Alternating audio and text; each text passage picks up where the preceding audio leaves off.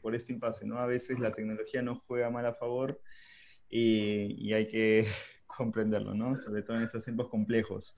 Eh, no sé, Marco, si puedes compartir nuevamente tu, tu pantalla, por favor, para... Nos habíamos quedado justamente en el punto 3 que estabas presentando, de ciclos geológicos. Comentarles, mientras Marco puede estar eh, proyectando su, su pantalla, eh, que ahora vamos a estar hablando sobre ciclos geológicos y, y el antropoceno, ¿no? El antropoceno y haciendo algunas críticas de esto. Eh, eh, la verdad que es muy curioso cómo se llenó en menos de un minuto la sala. Sí, wow. Eh, así que la verdad que hay muchas personas que están atentas a esta situación, ¿no? lamentamos de todas maneras que haya sido así. Como hicieron ahí por ahí comentarios cuando estaba el micrófono abierto, parecían los juegos del hambre. Pero bueno, no sé, Marco, si es que has podido compartir tu, tu pantalla. Sí, ¿la pueden ver? Ahora sí, está, está conectando. está, cargando. pantalla. Perfecto. Ya, ya podemos visualizarla. Eh, pero bueno, van a ser nueve sesiones más. Esperamos no tener este, este inconveniente. Nuevamente las disculpas con quienes están acá presentes, pero también en especial con los expositores. No, tranquilo, pero, No, tranquilo, este, disculpa, no se me Ya, bueno, Marco, todo tuyo. Nos hemos quedado en el punto 3. Me en el punto 3. sí, sí, sí, sí, sí. Ya vimos sobre las placas tectónicas. Exactamente. ¿Cierto? Los fragmentos por los que en los que están es eh, flotantes sobre el manto. Aquí nos quedamos. Recuerda, eh, Marco, que te quedan 15, 20 minutos, te vamos a dar, ¿sí? Por el impasse. Dale, dale. Gracias, Pepe. Gracias. Entonces, eh, vamos al último capítulo.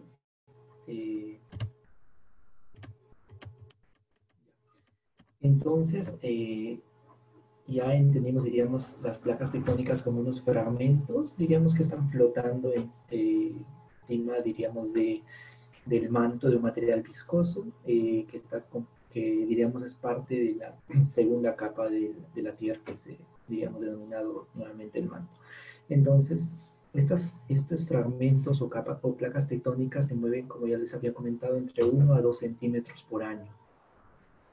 ¿Ya? Entonces, a través de 4.600 millones de años, que es la edad de nuestra Tierra, se han ido disponiendo de manera muy interesante en nuestros planetas, teniendo nosotros estructuras muy pequeñitas que tenían, diríamos, los científicos lo han, determinado como eh, pequeños nombres, eh, por, eh, de acuerdo al científico que lo ha denominado.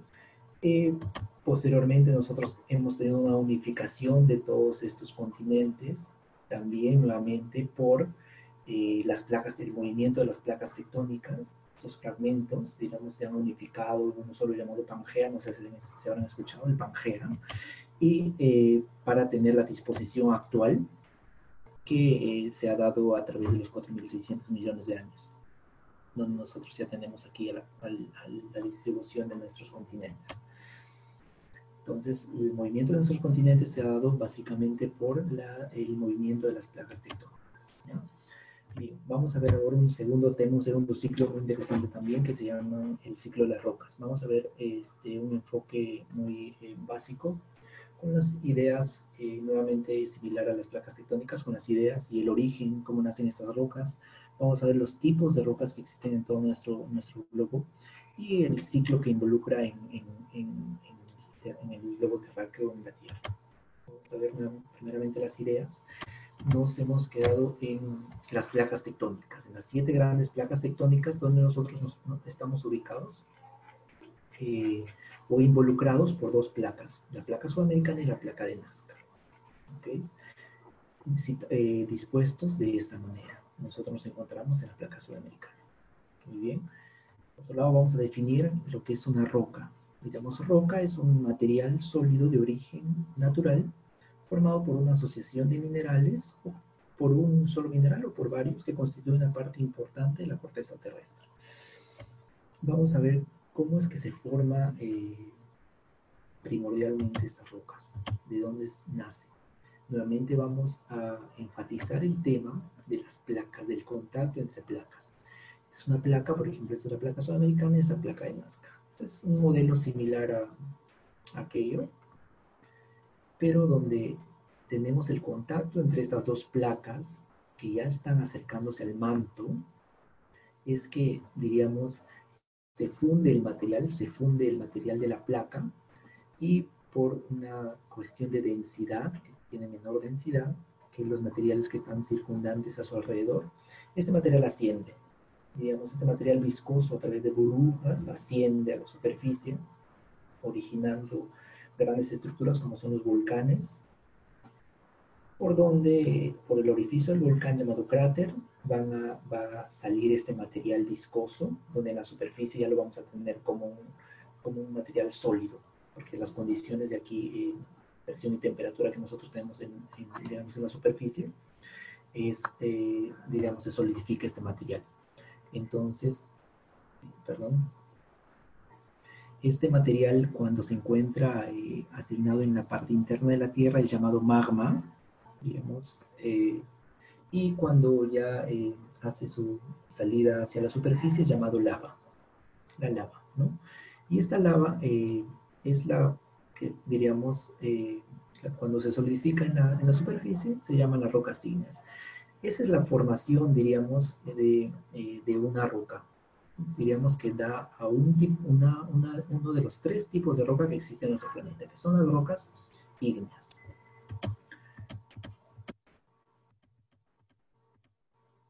Muy bien, pero no solamente nosotros tenemos rocas ígneas. En nuestro planeta existen tres tipos de rocas. Son las rocas ígneas, las rocas sedimentarias y las terceras son las rocas metamórficas. ¿Ok? Tenemos esta idea de que en el contacto entre las dos placas, digamos, eh, se funde el material, se vuelve, digamos, unas burbujas y sale hacia la superficie. Esta lava se forma en las rocas ígneas. Muy bien. Vamos a ver el segundo tipo. Marco. Sí. Este, eh, ahorita estamos eh, compartiendo esto por Instagram en en vivo, así que eh, nos están pidiendo desde Instagram si es posible que puedas hablar un poquito más fuerte o acercarte al micrófono. Si es posible, así, porque ahorita estamos transmitiendo por el vivo de Instagram para recuperar a los chicos y chicas que no han podido entrar al vivo, ¿sí? Excelente, excelente, excelente. Gracias por la información, Pepe. Entonces, vamos con el segundo tipo de rocas. Este, ya vimos que la formación por el origen, eh, tenemos tres clasificaciones de rocas, las rocas ígneas, las rocas sedimentarias y las metamórficas. Las ígneas se forman por, eh, diríamos, la fundición de este material de las placas que asciende hacia la superficie. Este magma que es denominado en la parte interna, que llega a ser lava en la superficie y que va a formar nuestras rocas ígneas.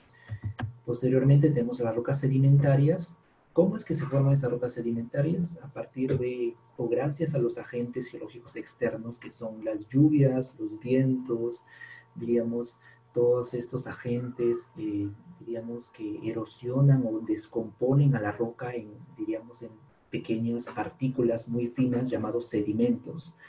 Estos sedimentos, diríamos, eh, se van a disponer desde zonas altas hacia zonas muy bajas. Y estas zonas muy bajas justamente son, diríamos, los fondos marinos, donde se van a disponer a través de capas. Vamos a tener varias capas eh, de estas, diríamos, esas partículas muy pequeñitas que ya se han descompuesto por los agentes externos. Entonces, cuando nosotros, diríamos, en la naturaleza, eh, aquí en nuestro alrededor, observemos capas de rocas, nosotros vamos a denominarlos que son rocas sedimentarias. Posteriormente, estas rocas sedimentarias, cuando van adquiriendo un peso considerable, diríamos por qué, porque no solamente va a venir una capa, va a venir otra encima, otra encima, y así sucesivamente, y va a tener un peso considerable que se van a empezar a, diríamos, va a tener una presión y una, una fuerza, un agente de gravedad muy fuerte, que va a llegar nuevamente a, diríamos, a ser parte de la placa.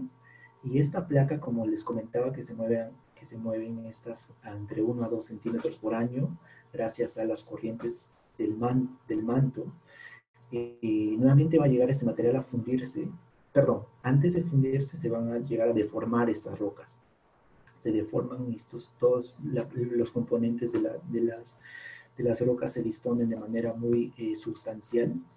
¿no? Aquí, por ejemplo, tenemos una, disposición de pliegues donde ha ocurrido una presión muy fuerte entre estas, en, estas capas, que son las llamadas rocas metamórficas. Esas rocas metamórficas, eh, cuando adquieren una presión muy fuerte o ya están en, en, las zonas donde alcanzan ya eh, contacto con el, con el manto, vamos a tener nuevamente una fusión de esas rocas y nuevamente va, va a ocurrir la formación de las rocas ígneas. Entonces nos damos cuenta que esto es un nuevo proceso, un nuevo ciclo que va a cumplir, denominado ciclo de las rocas.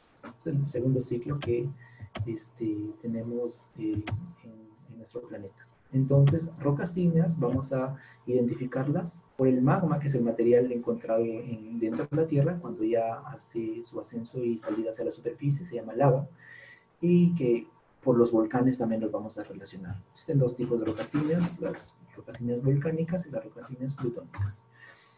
También tenemos las rocas sedimentarias que las vamos a diferenciar por los sedimentos, por la descomposición de estas rocas que se forman en capas en zonas, las zonas más bajas de la superficie terrestre, que son los fondos marinos. Y las rocas metamórficas las vamos a reconocer fácilmente porque son deformadas, son, diríamos, ya están muy alteradas por, por los agentes de presión y temperatura.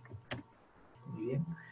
Y esto es el ciclo, famoso ciclo de las rocas que se ha dado también a través de toda la historia de los 4.600 millones de años eh, que tiene, de tiempo de vida que tiene nuestro planeta se, ha dado este, de manera muy significativa todo este ciclo.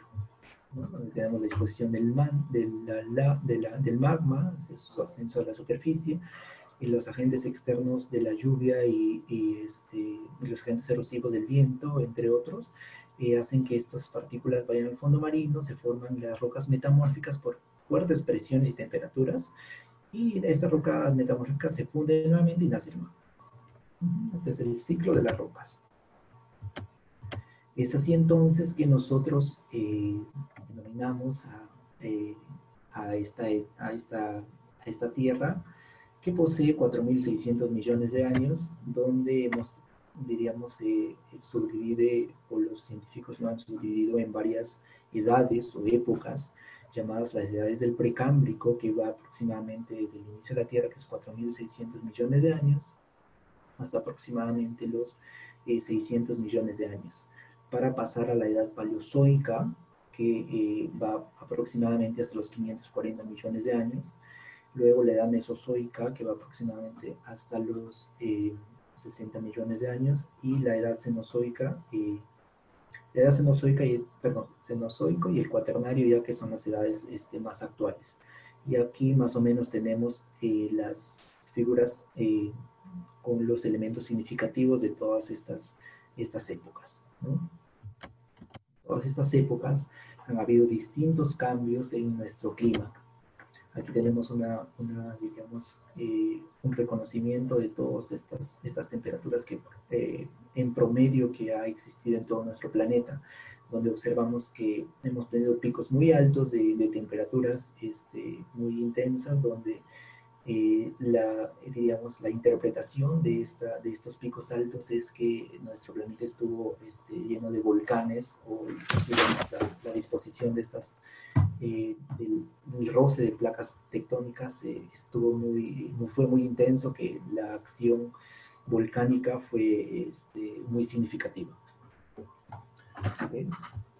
Y, y estas, eh, diríamos, esos picos bajos este, son edades o periodos glaciares donde también nuestro planeta, que ha sufrido nuestro planeta a través de, a través de todos su, su, los 4.600 millones de años que tiene como tiempo de vida. Muy bien, entonces, eh, es así como, es así, es así como se, eh, tenemos todos los procesos que ha pasado nuestra, nuestra historia para tener ahora una distribución eh, como la que nosotros observamos de placas tectónicas y, eh, y de la, la distribución de los, de, los, de los continentes.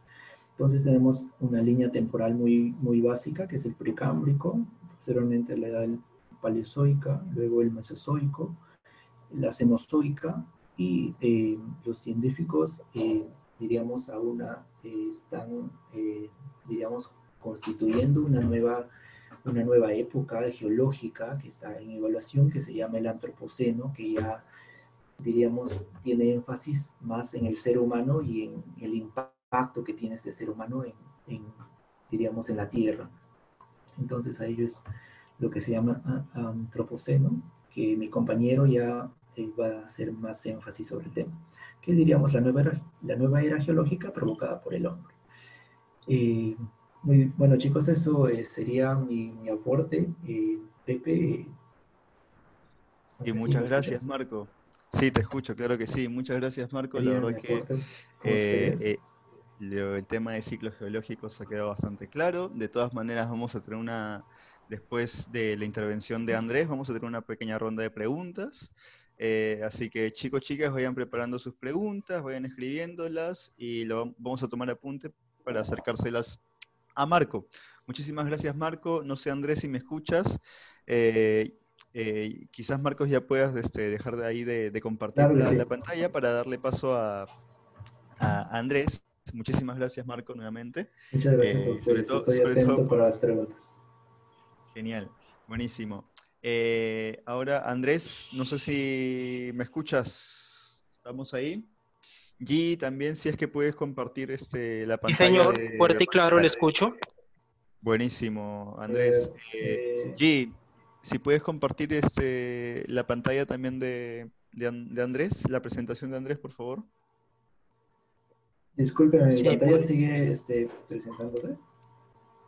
Este, ahorita, ahorita Marco, tú eh, puedes estar acá adentro, después vas, a, va a haber una ronda de preguntas, ¿sí? Buenísimo. Eh, así que eh, después de la presentación de, de Andrés, eh, va, vamos a hacer un espacio abierto para que los chicos y chicas que están presentes puedan acercarnos algunas preguntitas y si puedes acompañarnos hasta ese momento para darles respuesta sería genial. Claro que sí, aquí estoy. Perfecto, muchas gracias. Bueno Andrés, estamos contigo.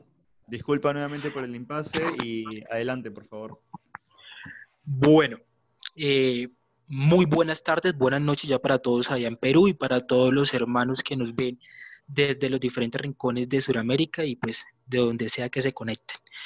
Eh, muchas gracias de antemano, lógicamente, al Grupo Viernes por Perú y en cabeza de, sus organizadores, de Pepe, un amigo muy querido que ha hecho esta invitación y este proceso posible.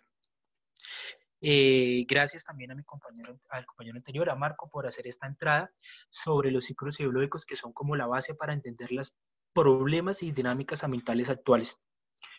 Esto, nada, vamos a empezar. Eh, me presento, mi nombre es Andrés Campo, yo soy licenciado en Ciencias Naturales y Educación Ambiental de la Universidad de Tolima, candidato a magíster en Educación Ambiental y pues ejerzo como profesor catedrático también y pertenezco al grupo de la Cátedra Ambiental Gonzalo Palomino Ortiz, que a propósito es una de las cátedras de formación ambiental más importantes de la región central de Colombia que no solamente lidera procesos académicos desde la formación ambiental y pensamiento crítico, sino que está pensando también el tema comunitario y está generando procesos allí con comunidades. Esto, para empezar, si ustedes notan en la primera diapositiva, ahí tenemos ahí abajito eh, una cita que saqué de uno de los libros de Yuval Noah Harari, que es uno de los bestsellers sobre el tema de antropología evolutiva, y su libro sobre la trilogía de los libros de eh, de animales a dioses, su segundo libro que es Homo Deus y pues el tercero que está por una lectura pendiente. Pero en alguno de esos libros, si no estoy mal en el primero, hay esta cita muy importante. Ahí abajito dice, una sociedad de lobos sería muy necia si creyera que el suministro de corderos seguirá creciendo de manera indefinida. Esto es un clásico ejemplo o una crítica puntual al crecimiento económico actual. Y pues más adelante vamos a ver por qué Joel Nova tiene tiene razón frente a este tema. Entonces, por favor, cambiamos. Voy a cambiar acá a la segunda presentación. Y miramos. Entonces, eh, me disculpen de antemano porque el tema es muy denso, tengo poco tiempo, me gustaría tener mucho, mucho espacio para poder compartir cosas que, pues, que medianamente he venido trabajando con, profesores desde la maestría, desde la misma cátedra ambiental, pero que es necesario ir acotando de manera muy general en este momento. Cuando hablamos eh, de antropoceno, tendríamos que referirnos principalmente a las huellas que hace o que ha hecho el hombre sobre el ecosistema planetario. Y aquí tendríamos que definir o hacer una diferencia inicial entre lo que es el antropoceno para poder entrar en las dinámicas del capitaloceno, que es la crítica que se le hace a esta posición que es el antropoceno. Entonces vamos a ver. Si ustedes se dieron cuenta, en la presentación anterior, nuestro planeta Tierra tiene una historia de aproximadamente de 4.500 a 4.600 millones de años. Y dentro de las series más famosas de, de Cosmos, eh, nos comentaban en esas series que decían que nosotros, no solamente el ser humano, sino todas las especies del mismo planeta, era polvo de estrellas. Y no se equivocaba al decir que era polvo de estrellas porque nosotros no solamente somos el ecosistema planetario, también dependemos de dinámicas que están eh, por fuera del planeta, dinámicas exoplanetarias que están generando procesos, lógicamente, a nivel del clima, de la temperatura y demás. Y si nos tendríamos que volver mucho, mucho, mucho tiempo atrás, serían unos 13 mil millones atrás, cuando la teoría, o cuando, perdón, la explosión del Big Bang originó lo que conocemos ahorita como el universo. Pero aterrizándolo acá en nuestro planeta Tierra y volviendo a los 4.600 millones de años, estos son cantidades abrumadoras y absurdas de tiempo. Y por eso las eras geológicas se han dividido en gran manera desde diferentes espacios, o, perdón, en diferentes unidades geocronológicas, como más adelante le puedo mostrar. Y precisamente el antropoceno pretende entrar como una nueva era donde el ser humano aparentemente tiene incidencia. Y en efecto, hasta cierta parte lo es. Pero veamos, en la parte superior de esta diapositiva, en el título que dice características del antropoceno, inicialmente dice que esta teoría fue formulada al inicio del siglo por Paul Kruse, un investigador holandés que dentro de sus investigaciones encontró que el hombre, ¿cierto?, estaba generando impactos que ya se podrían evidenciar de manera geológica en todo el planeta, es decir, impactos muy profundos en el ecosistema planetario. Contaminación, destrucción de hábitats estratégicos, eh, incendios en los ecosistemas eh, importantes para el suministro de agua en los diferentes países, extinción de biodiversidad endémica, bueno, en fin. Pero las características de este antropoceno son, entre muchas, estas puntuales. Dice inmediatamente, el Homo sapiens responsable de la destrucción del planeta. Y si bien es cierto, hasta alguna parte de esa afirmación se podría, digamos, contradecir. ¿Y por qué? Una de las postulados desde el del antropoceno es que el Homo sapiens, es decir, la especie a la cual nosotros pertenecemos, es la directamente responsable de la destrucción planetaria. Pero esto es una posición lógicamente muy injusta al decir que todos los seres humanos tenemos responsabilidades por igual en la destrucción del planeta. Y es aquí cuando empieza a caerse o a desmoronarse el antropoceno. ¿Por qué? Yo no puedo comparar los metabolismos de la sociedad, es decir, la manera como se apropia de bienes naturales, de recursos o bienes, de bienes hídricos, de biodiversidad, de sociedades que son opulentas, que son muy ricas en comparación a sociedades que tienen, lógicamente, limitaciones económicas y que están, entre comillas, en la pobreza económica. Entonces, las diferencias de esas sociedades como tal son, eh, de alguna u otra manera, o los, o los procesos de consumo, de consumo o los patrones de consumo son completamente diferentes. Por eso el antropoceno, de manera inicial, es una forma injusta de meter o encasillar al Homo sapiens en, como un ente esto, que arrastra cierto planeta Tierra. Entonces, dentro de los postulados del antropoceno quieren decir, no, es que el Homo sapiens es un ecocida. Y sí es cierto, pero no todos no todos son, tienen ese adjetivo de ser un ecocida, es decir, de ser el destructor del planeta y de los sistemas ecológicos, porque hay unas sociedades, ¿cierto? Como lo vengo diciendo, que tienen un sistema económico que al ser, eh, al consumir gran cantidad de materias y energía, están generando procesos u huellas, perdón, tanto ecológicas como de carbono, huellas hídricas superiores a las de otras sociedades en este sistema mundo. Entonces, no se puede comparar los impactos de algunas sociedades en relación a otras. ¿Cuál es el problema del antropoceno? Que nos da responsabilidades individuales. Es decir, usted como individuo, como Homo sapiens, que tiene un núcleo familiar, que está en un barrio, que está en una comunidad, que está en la periferia de las poblaciones subnormales de las ciudades, usted es el responsable de la destrucción planetaria. Entonces, eh, como se habla desde la educación ambiental, por ejemplo, se genera un ecologismo individualizado. ¿Qué significa?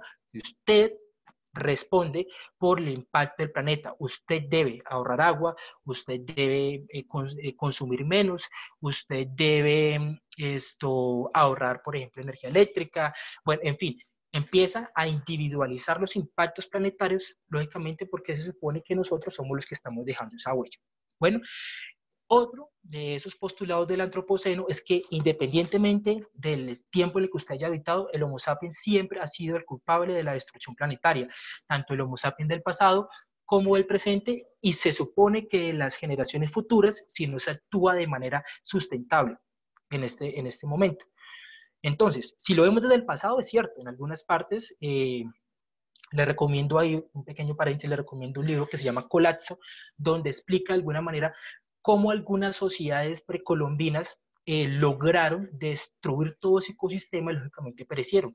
Los mayas, los aztecas, de alguna u otra manera eliminaron su base ecosistémica y también porque coincidieron con algunos periodos de sequía que los llevaron a la extinción y al exterminio de su población y cultura.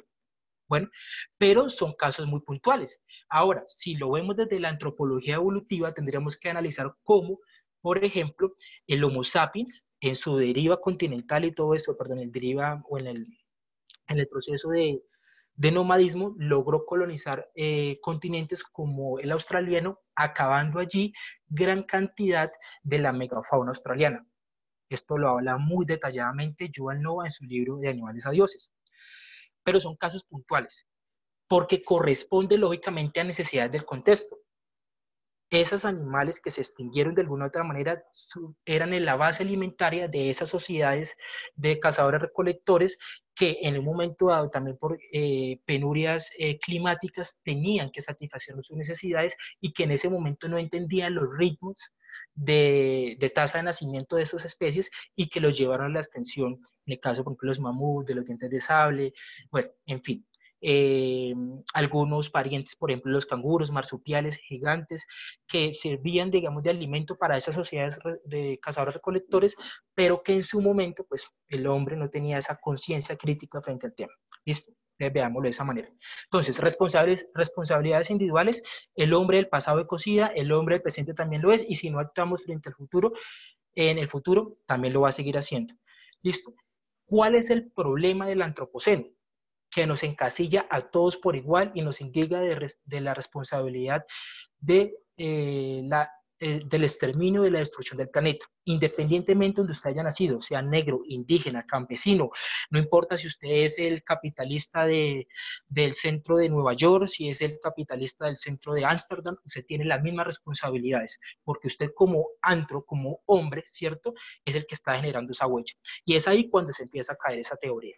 Bueno, ¿dónde ubicar estos impactos del antropoceno? Entonces, el señor Paul Cruzen eh, y otros teóricos de esta, de esta teoría, ahí abajito menciona que se podrían eh, datar desde 1750 de la revolución industrial y otros teóricos también del antropoceno dicen, bueno, no es desde la revolución industrial, sino que es finalizando la Segunda Guerra Mundial en 1945 con eh, la invención de la bomba atómica que acabó con la Segunda Guerra Mundial o finalizó la Segunda Guerra Mundial mejor, que empezó otra era, ¿cierto?, donde el hombre ya dominaba la tecnología y que estaba generando grandes impactos ambientales al planeta. Entonces, esas dos fechas, 1750 para unos, para otros 1945, dan como el origen del antropoceno. Claro, entre una y la otra hay 195 años de diferencia casi, entonces pues no están como muy de acuerdo en eso.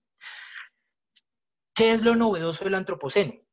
Es una forma dentro del lenguaje científico actual que les permite de alguna otra manera como dar reseña, cierto, histórica y actual frente a los impactos de, que han hecho eh, el hombre en el planeta Tierra.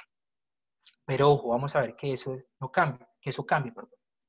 Veamos la siguiente diapositiva. Dice, ¿cómo ubicar el antropoceno en los tiempos geológicos del planeta? Entonces, hay un libro que se lo recomiendo de una que se llama La influencia eh, invisible del clima, ¿cierto? De un señor que se llama Bracero, ahí en la parte inferior izquierda está la referencia a Bracero, en el año 2017 sacó un libro muy bueno sobre la influencia del clima en las sociedades humanas y hace un recuento sobre el tema geológico.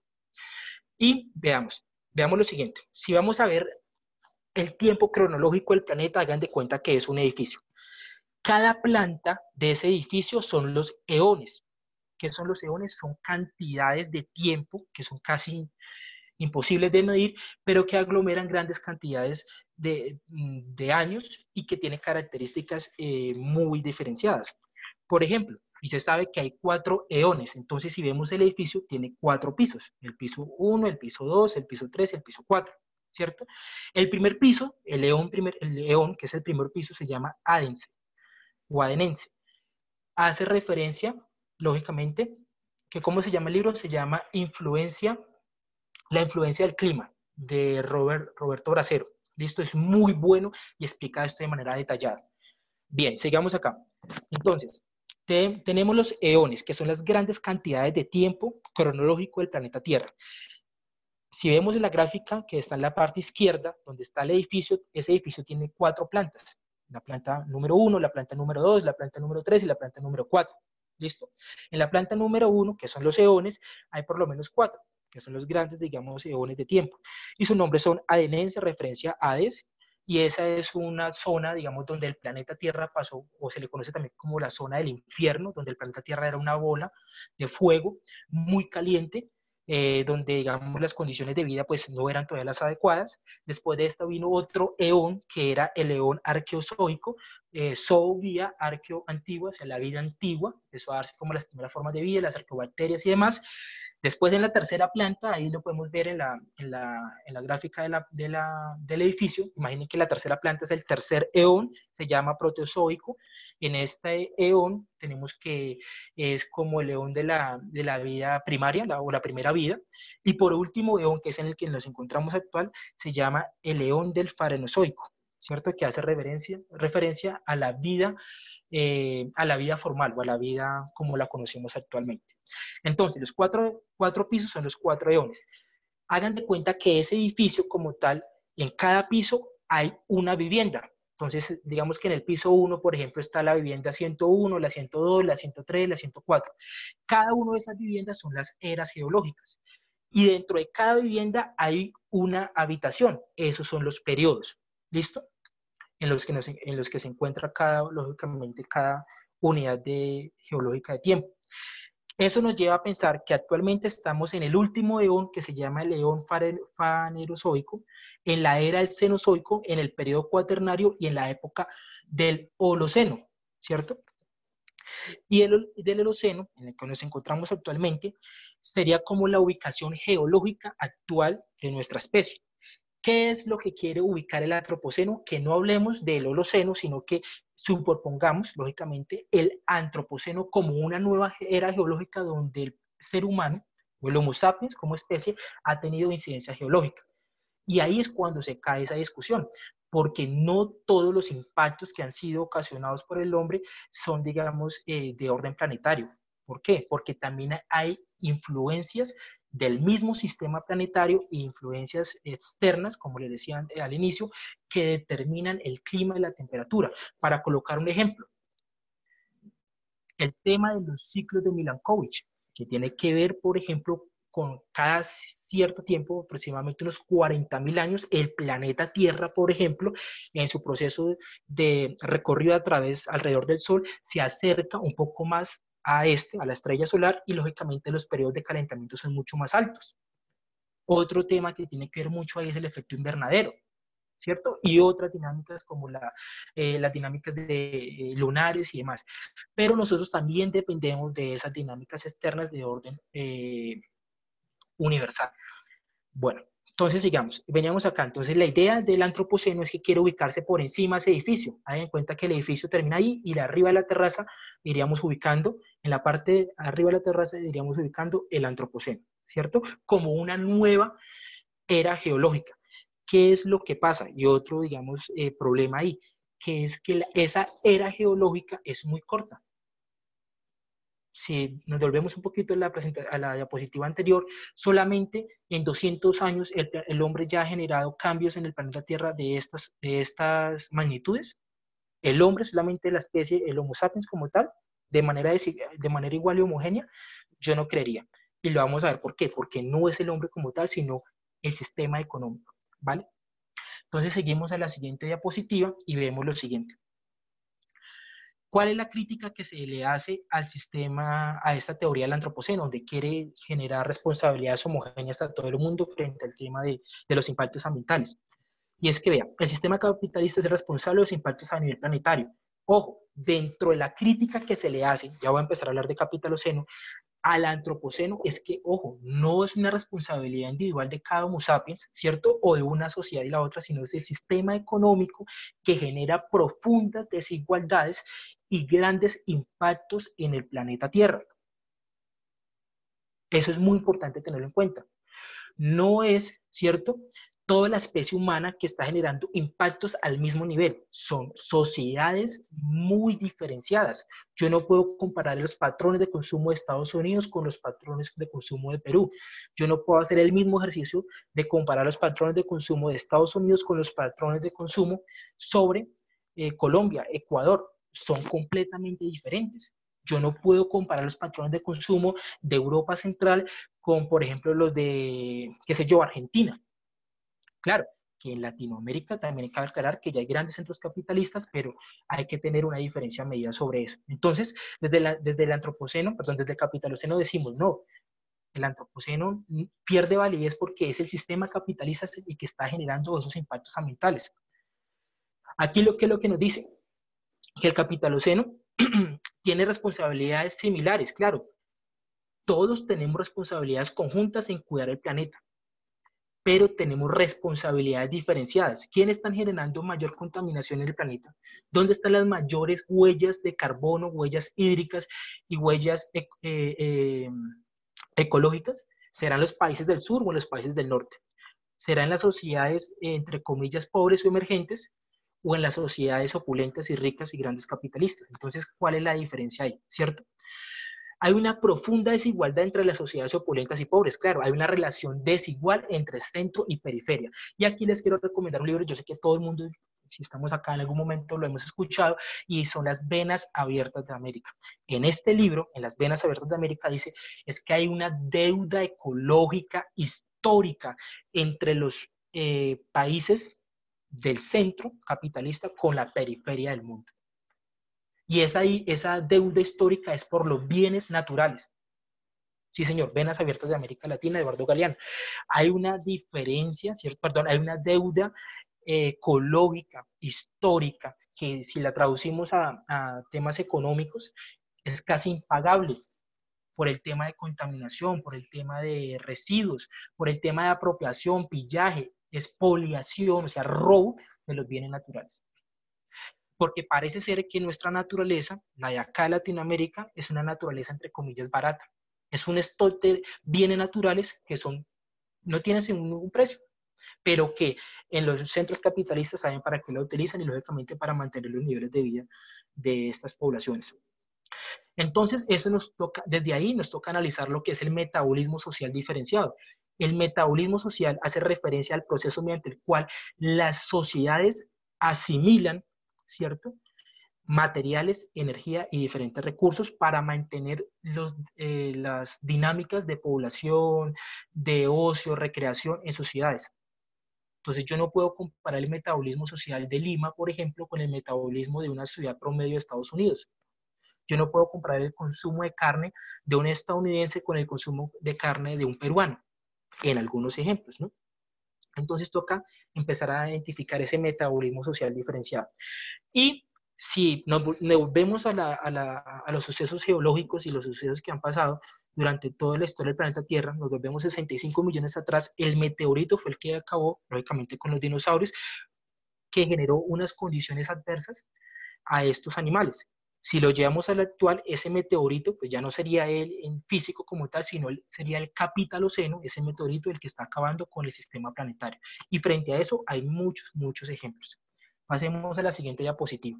En la siguiente diapositiva les quiero mostrar de manera eh, muy didáctica cómo se relaciona la biosfera con los sistemas de metabolismo social en el planeta Tierra. Si ustedes ven en la parte central de esa diapositiva tenemos una ciudad, es una manera didáctica de verlo. Puede ser una ciudad de un centro capitalista cualquiera, pero para que se mantengan los niveles de consumo de esa ciudad es necesario que haya un tráfico, escuchen bien, un tráfico unidireccional de materias, energía y humanos desde las periferias del planeta hacia esos centros. Y con eso quiero decir lo siguiente.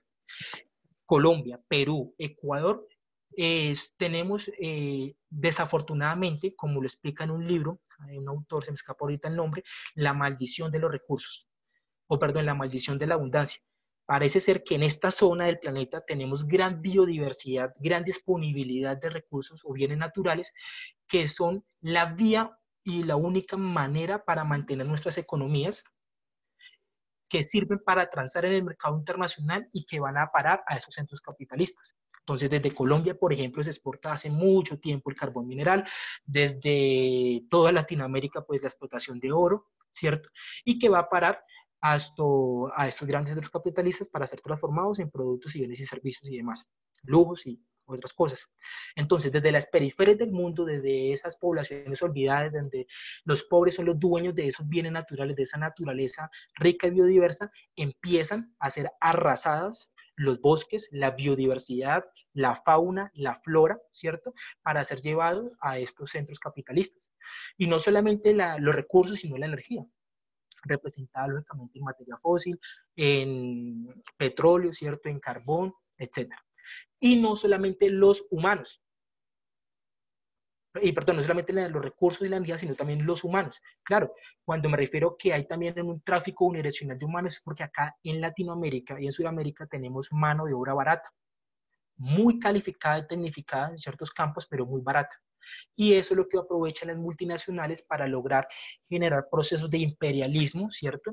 Y de transnacionalización de, estos, de estas empresas para llegar a nuestros territorios y ocupar a, estas poblaciones a muy bajos costos laborales, en condiciones paupérrimas de, de trabajo, ¿cierto? Entonces, desde las periferias hay un tráfico hacia las ciudades que se llama un input, input, perdón, una entrada, y que llega a estos centros capitalistas. Pero estos centros capitalistas que salen, que son los outputs, sale la contaminación. Y aquí es cuando usted desde esa gráfica puede analizar las desigualdades. ¿Por qué? Porque nosotros de la periferia estamos obligados del sistema económico a satisfacer las necesidades casi opulentas, ¿cierto? Y grosera de estos centros capitalistas, pero nosotros recibimos a cambio muy poco eh, retribución económica por esos bienes y servicios, pero ellos sí externalizan, ¿cierto?, toda la contaminación posible.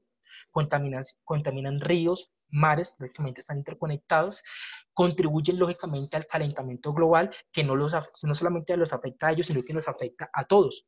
Entonces, dentro del sistema capitalista, dentro de la posición del capitaloceno, el capitaloceno es un modelo de desigualdad donde nosotros estamos obligados a darle directamente a ellos, pero ¿qué recibimos de ellos? Contaminación.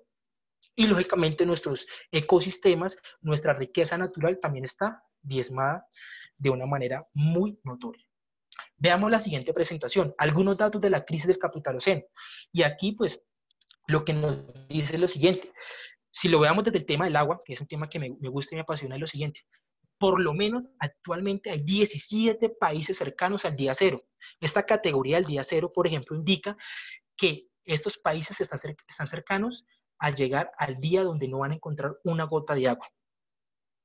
Ejemplo de ellos, en nivel mundial, eh, tenemos en Sudáfrica, ¿cierto? En Ciudad del Cabo, por ejemplo, lograron mitigar en los últimos tiempos, últimos dos, tres meses, el tema de la, de la escasez de agua ya total, lograron mitigar hasta hace un tiempo, pero están muy cercanos a encontrar ya encontrarse ya en un día donde no van a encontrar agua. Kabul, en Afganistán. Aquí en Colombia tenemos el ejemplo en la parte norte de Colombia, no sé qué se llama Santa Marta.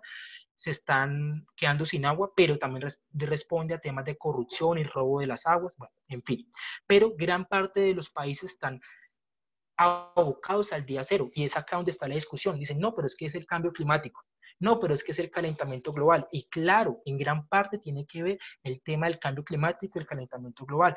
Pero lo que hace esa, esa, esa teoría, o perdón, ese discurso desde el antropoceno, es decir, todo es proceso eh, del Homo sapiens y de los sistemas del sistema planetario. Pero si miramos desde, desde la parte detrás de la ventana, por decirlo así, detrás de la cortina y abrimos ahí lo que está pasando, en el trasfondo político lo que estamos viendo es una apropiación de los bienes naturales. Se están robando el agua y nos dicen, no, es que es cambio climático. Eh, se están descongelando los hielos, claro, los, los polos norte y sur, cambio climático. Pero ¿quién les conviene que se descongelen los polos del norte y del sur?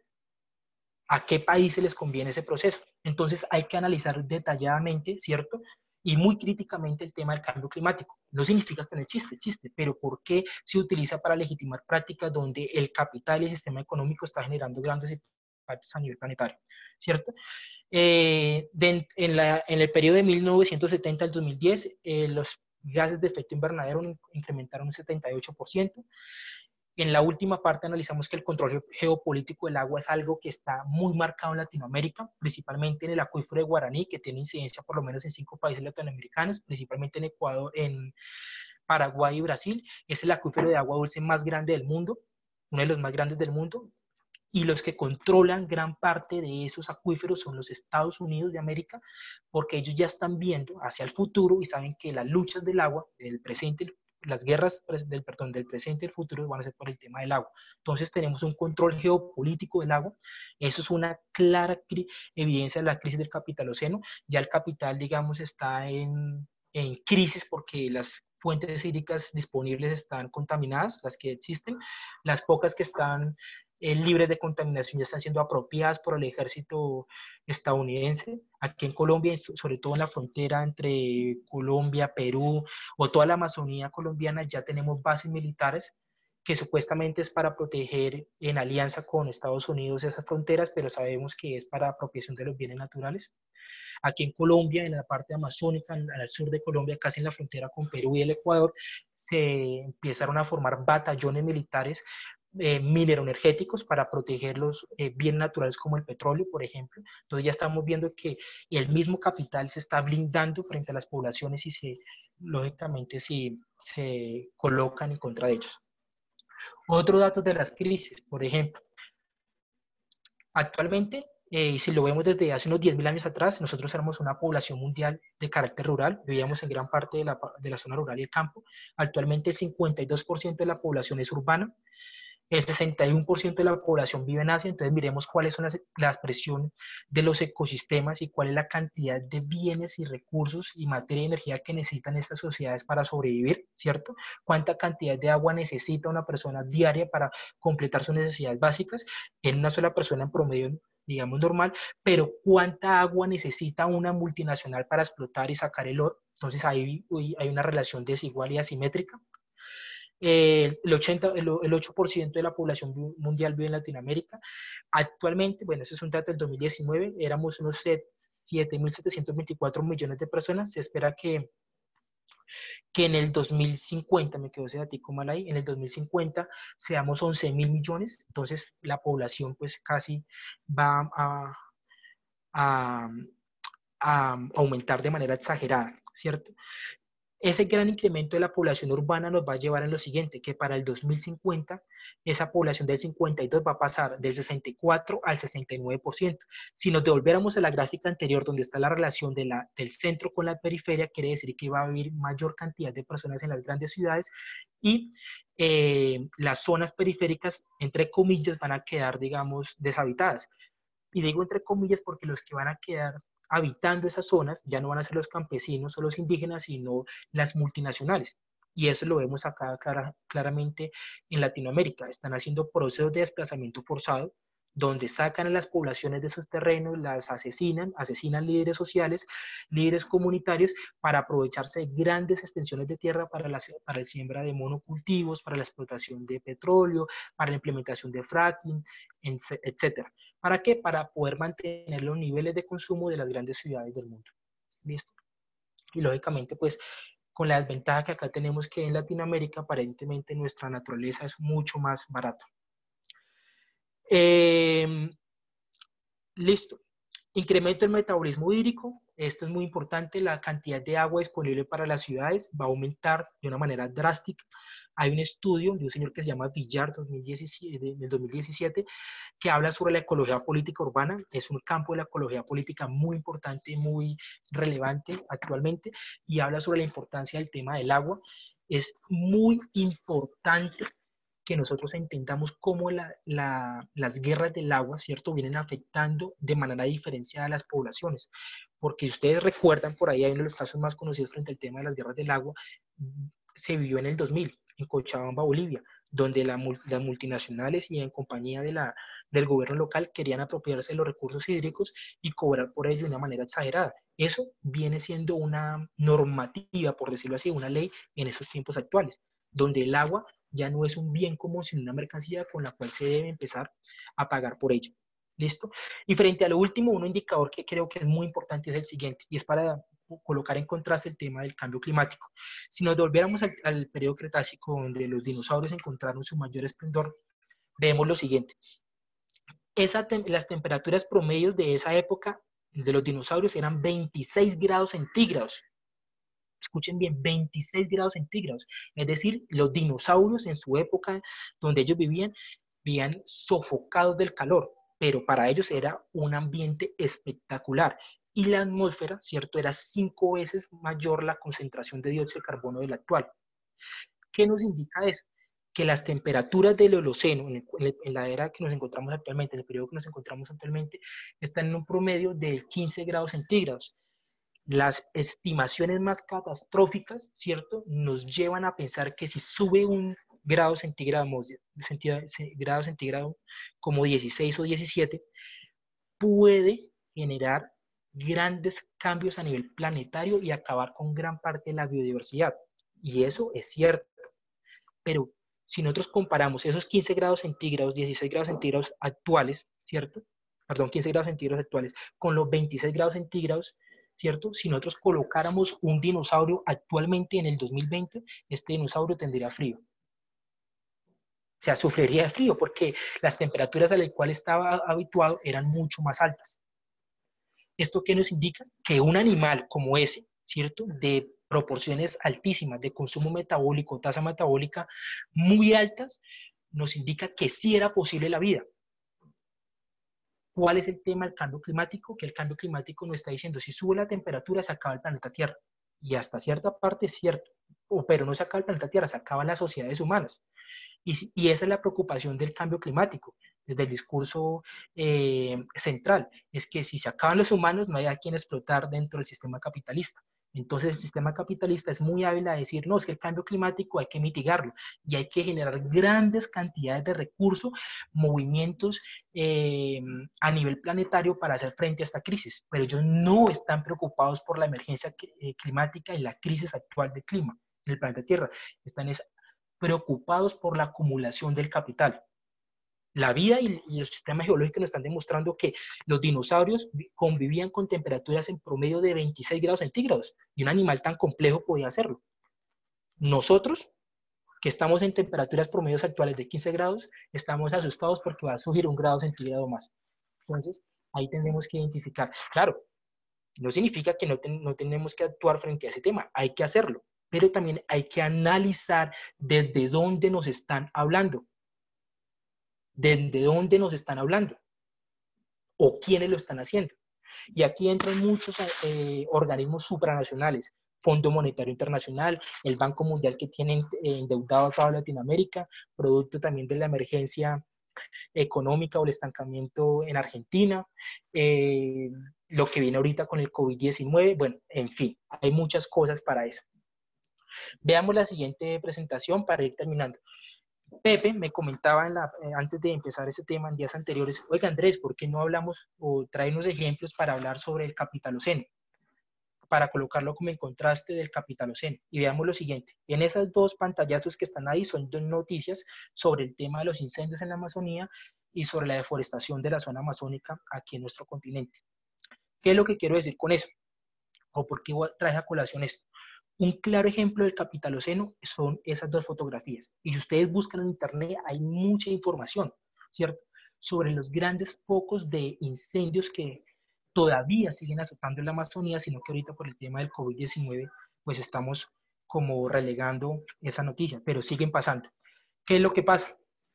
Uno de los grandes culpables de la destrucción de la Amazonía es el gobierno de Bolsonaro en Brasil. Este señor, un capitalista a dice que para qué tener un bosque cuando en lugar de tener el bosque lo que tiene o la posibilidad de tener son eh, pastizales para la crianza de, ganado y la producción de leche y carne. Es más funcional para él, supuestamente, desde su discurso, tener eh, la disponibilidad de sembrar monocultivos que tener un bosque que brinda lógicamente todos unos servicios ecosistémicos y que brinda todos unos beneficios para la población, no solamente latinoamericana, sino del mundo.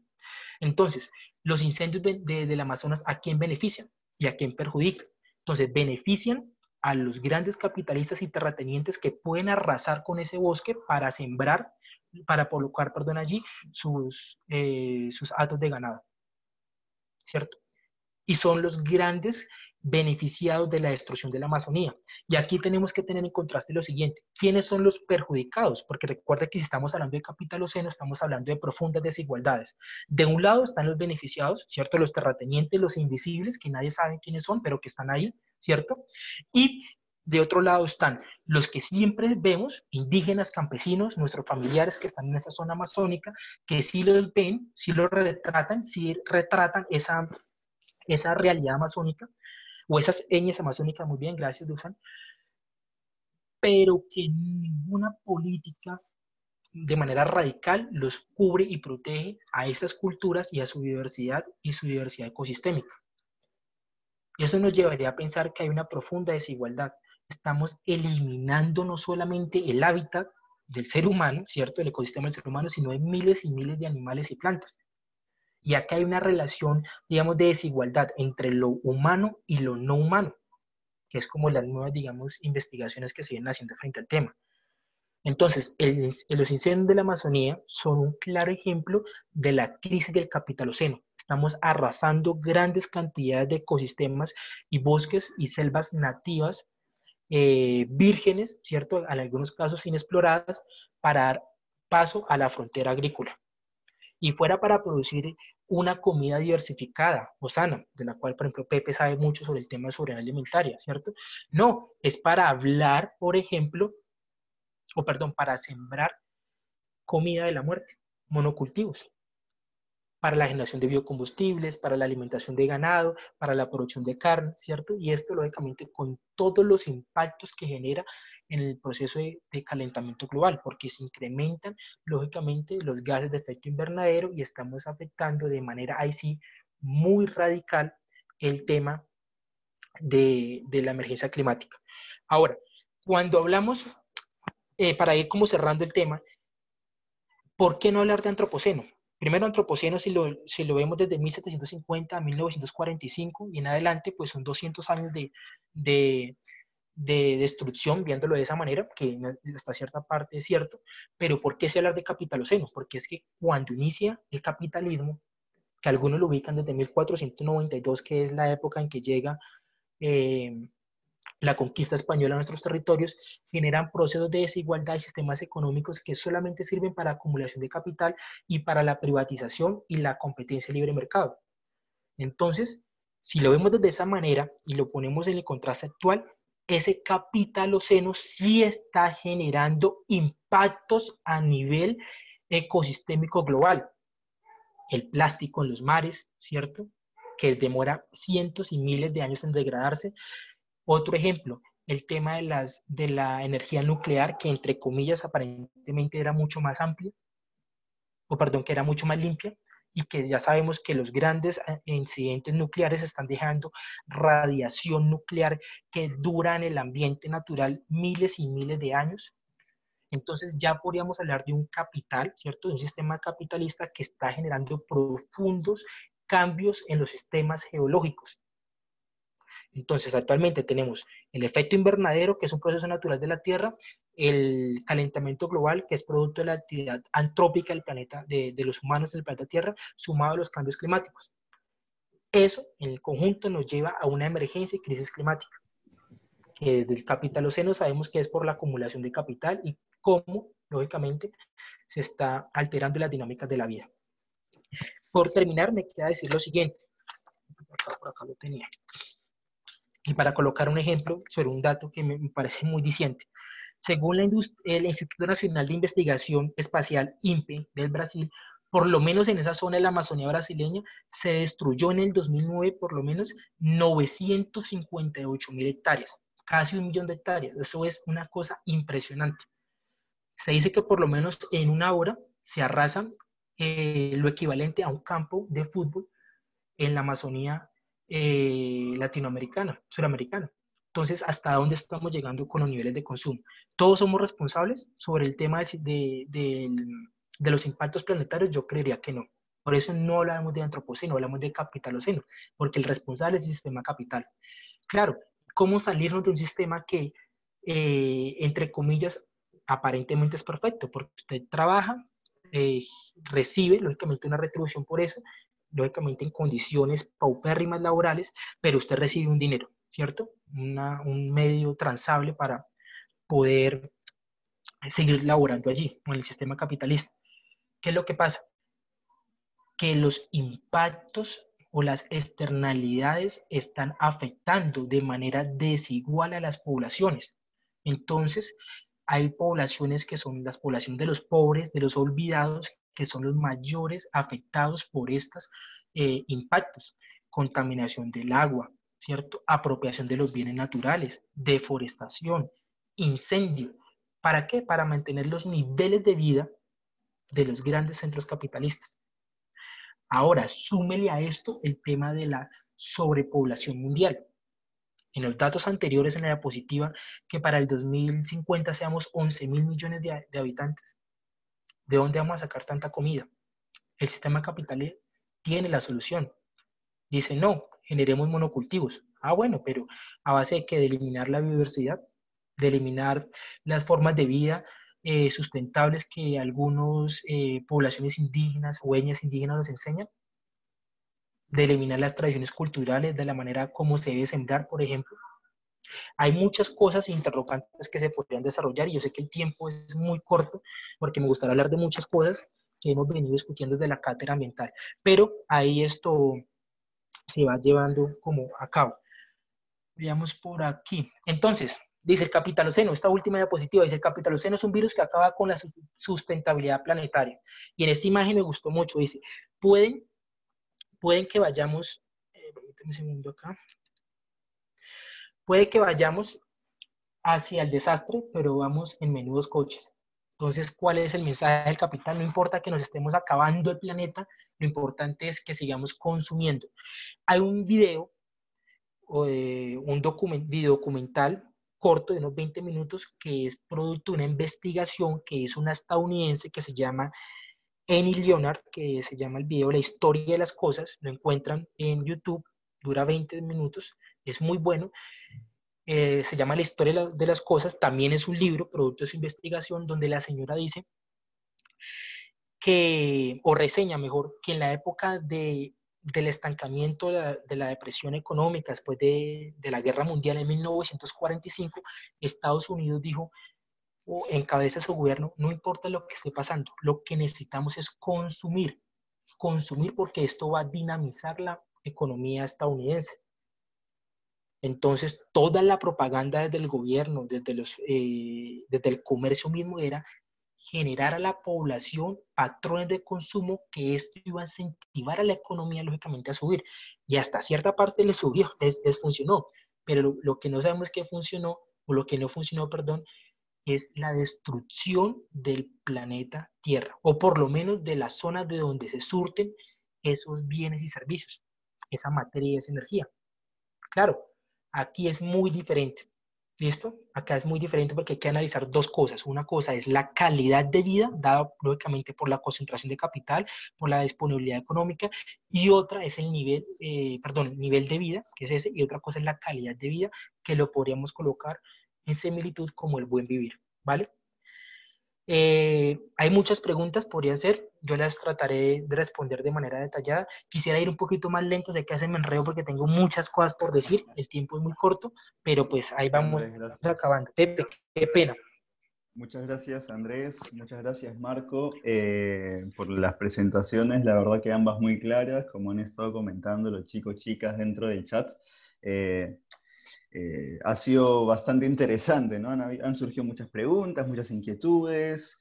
Eh, por ahí me parece que ya va quedando claro lo, que son los ciclos geológicos, cómo se introduce el antropoceno dentro de estas lógicas, pero también cómo surge esta crítica que se conceptualiza como capitaloceno, ¿no? que justamente es la vulnerabilidad por sobre los bienes comunes. Esta, esta lógica de idea de los bienes comunes, que también es una temática que tanto Andrés como yo investigamos, eh, desde distintas perspectivas, Andrés con los recursos hídricos y yo con la alimentación, eh, vemos cómo se va vulnerando ¿no? las sociedades y sobre todo este planteamiento mercantilista, ¿no? de cómo mercantilizamos los recursos en general, hídricos, alimentarios, suelos, energías, y así podríamos seguir con un montón de cuestiones más. Pero bueno, eh, a ver, chicos, chicas, es el momento que puedan extender sus preguntas. Aquí tenemos eh, algún par de preguntas. No sé, Marco, ¿me llegas a escuchar? No sé si... Ya, sí, correcto, Te voy a escuchar muy claro. Buenísimo. Eh, renovar los agradecimientos a, ambos por, por, sus presentaciones, la verdad, muy claro. Creo que los chicos y chicas eh, les, ha entusiasmado más allá del, del, percance que, que, que, ha suscitado en, esto, en, este, en este primer seminario. ¿sí? sí, no hay problema. Han sido, para que sepan también quienes están escuchándonos, han sido nuestro, nuestro bloque experimental. Eh, así que estamos ya ahorita justo en la interna estamos viendo para solucionar esto y para que el día de mañana se pueda complementar. Y mientras los chicos y chicas van haciendo sus preguntas, para, estoy hablando un poquito también para poder darles tiempo, eh, y ustedes también pueden ir revisando algunas de las preguntas por ahí. Eh, Comentarles que el día de mañana, acá ya se ha hablado de geopolítica, se ha hablado de crisis climática, eh, y justamente el día de mañana nos van a estar acompañando eh, una personalidad de Flaxo, Manolo. Juan Manuel Delgado. Juan Manuel Delgado, disculpa. Juan Manuel Delgado, que es de la Facultad Latinoamericana de Ciencias Sociales.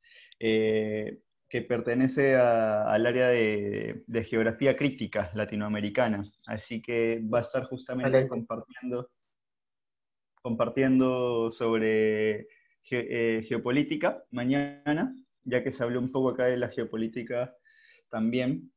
Eh, y va a estar Eduardo Calvo, eh, que es el único peruano que es parte del panel intergubernamental de cambio climático, o también conocido como IPCC, ¿sí? que es, este, es un personaje muy interesante que va a estar justamente hablando de, los temas de la crisis climática, así que esperamos poder solucionar pronto eh, estos temas, eh, estos inconvenientes tecnológicos que a veces, muchas veces nos superan.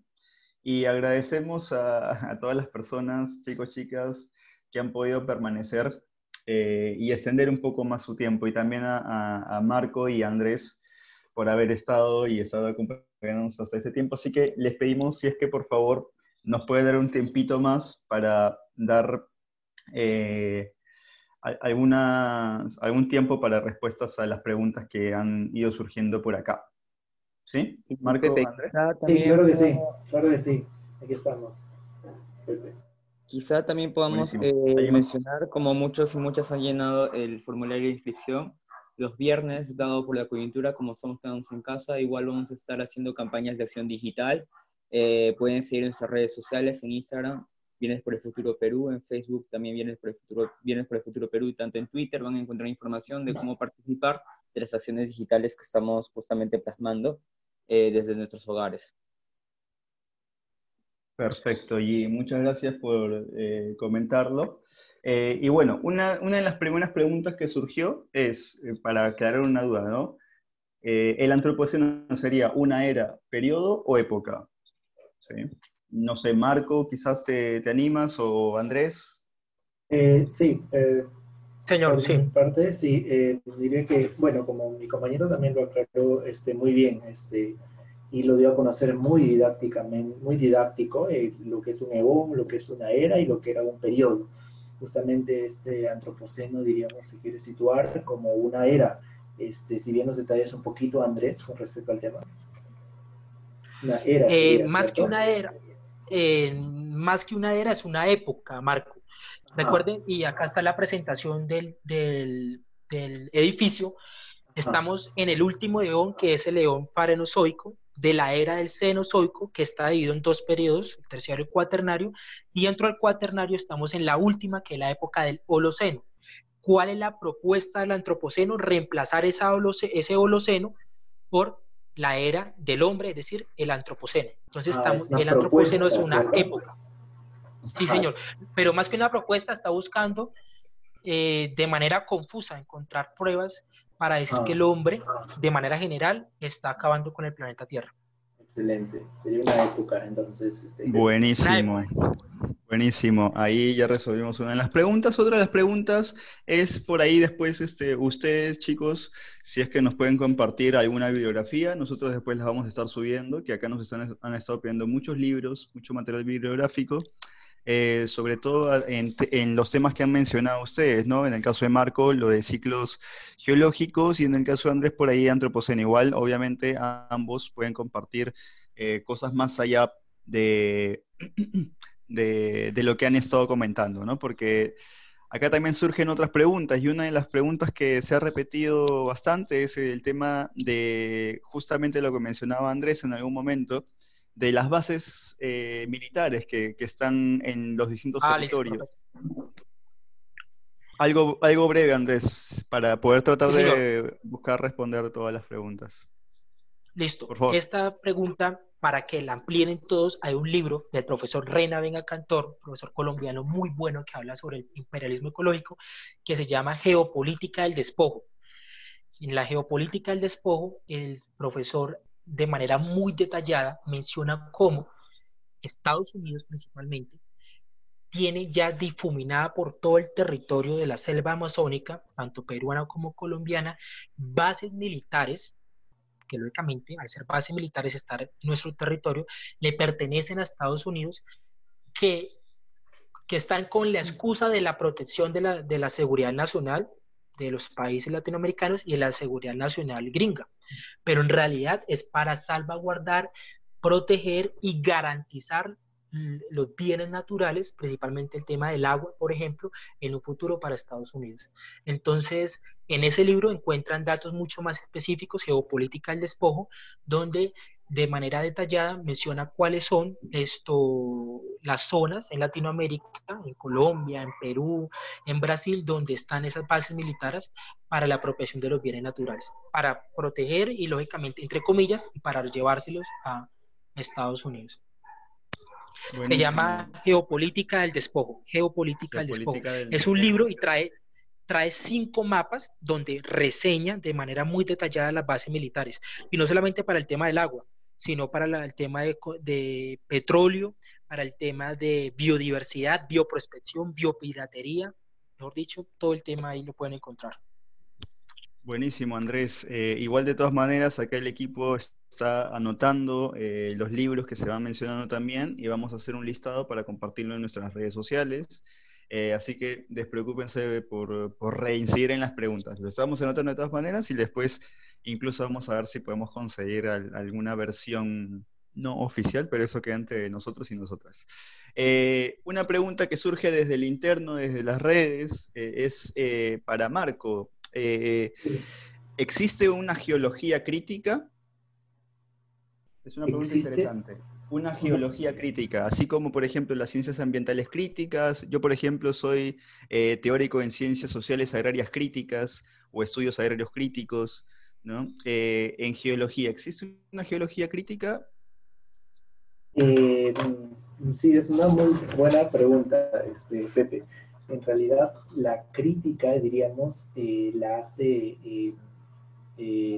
la hace cada uno de, diríamos, del, del, hombre la, que tiene la profesión de esta, de esta carrera, diríamos, hace distintas críticas a lo que, a lo que él observa en, diríamos, en alrededor con, respecto a lo que es las estructuras geológicas, como son las montañas, este, como lo que mencionaba, pero diríamos crítica geológica como tal no existe, bueno, lo que, lo que yo no, no he escuchado o he estudiado, no, diríamos, no la, no la he llegado a, a, averiguar sobre el tema, porque las, lo que yo he, diríamos, la información que yo he brindado es, este, está comprobada, comprobada por este, aspectos geofísicos, este, geotécnicos, eh, geodinámicos, geodésicos, entonces todo está comprobado, entonces la crítica, diríamos, se hace eh, ahora eh, o la tiene cada, cada profesional,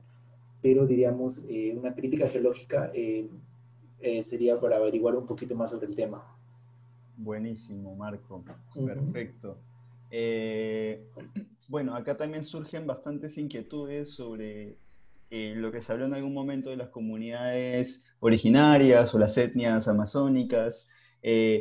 ¿Cómo a ver, vamos a hacer dos planteamientos de pregunta. Uno orientado a cómo podríamos identificar o apoyar desde la geología, las ciencias geológicas, eh, a estas comunidades para ver quizás por ahí el uso de los suelos.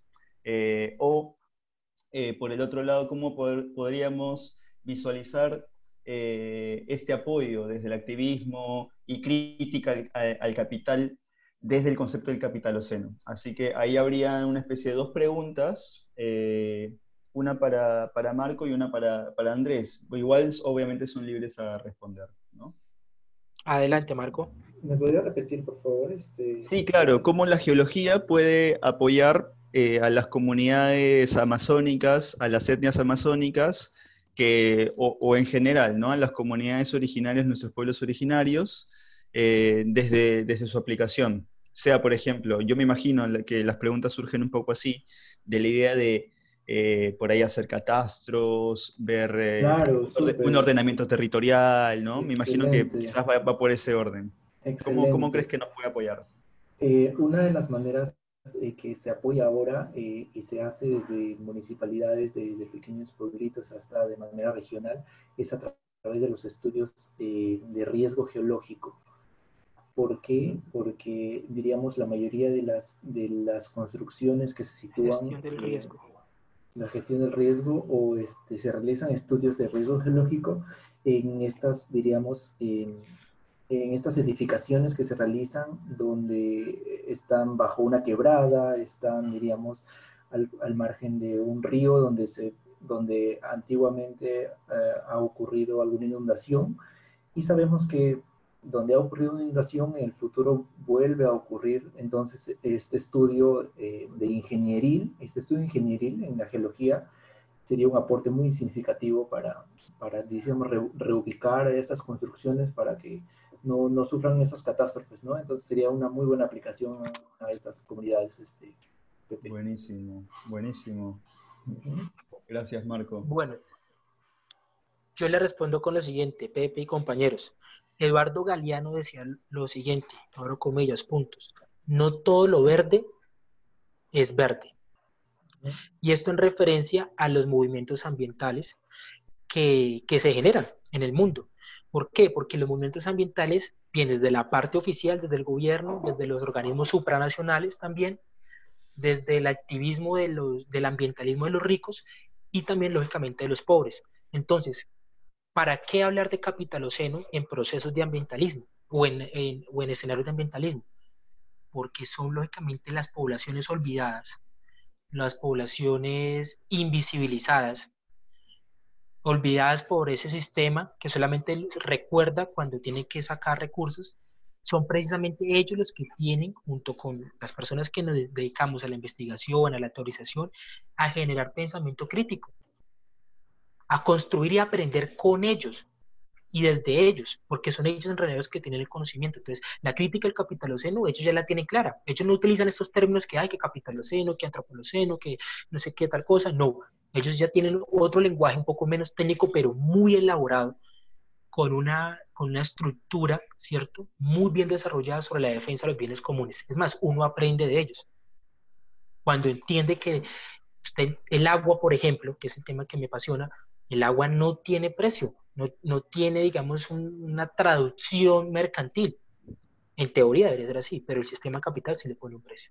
Entonces, la crítica al capitaloceno, la gente, las comunidades, el campesino la tiene muy clara y con ellos es que debemos aprender y ahí es donde está el futuro del planeta, no desde otro lado, porque si lo vemos desde el futuro, desde el, desde el, el financiero, desde el economista tradicionalista, a ellos solamente les importa generación de capital y ganancias, pero el sistema planetario donde estamos todos atados, que es la biosfera, no les interesa.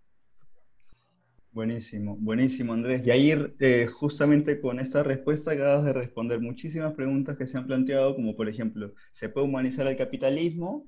Ahí eh, has dado unos horizontes para esta respuesta, también sobre la, agroecología versus el capitaloceno.